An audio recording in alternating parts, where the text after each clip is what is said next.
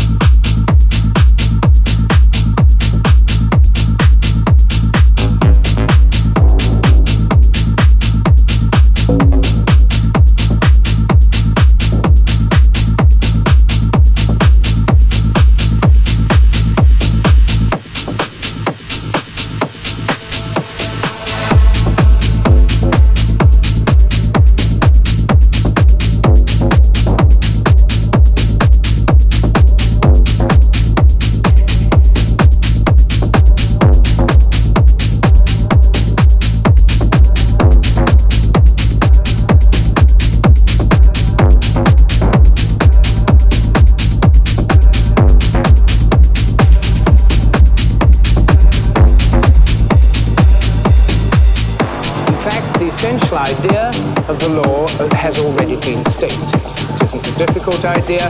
It's the idea of increasing disorder.